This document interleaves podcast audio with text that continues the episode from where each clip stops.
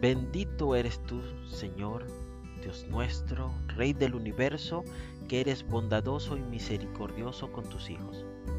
Por tanto digo, yo le concedo mi pacto de paz. Números 25:12. Pinjas, por su acción realizada, al ser movido por el mismo celo del Señor, le fue concedido el pacto de paz. La palabra paz viene de shalom, que es pleno, completo, y shalom viene de la palabra shlemu, complexión, integridad, que podríamos ampliar en restaurar, reparar, solucionar y perfeccionar.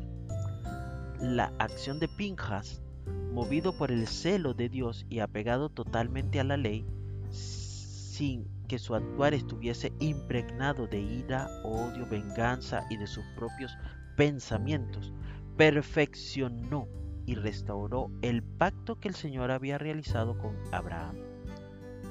Israel fue separado de los demás pueblos para ser el pueblo de Dios y el proceder de Pinjas le fue contado por justicia a todo el pueblo.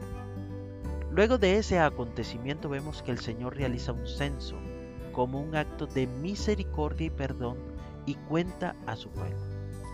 Nosotros tenemos la oportunidad de obtener el pacto de paz y para ello debemos siempre pedir la dirección de Dios, actuar de acuerdo a su voluntad y a su palabra, restaurando, reparando y perfeccionando lo que el pecado ha dañado y destruido.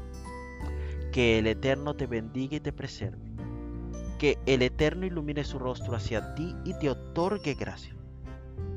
Que el Eterno eleve su rostro hacia ti y ponga paz en ti.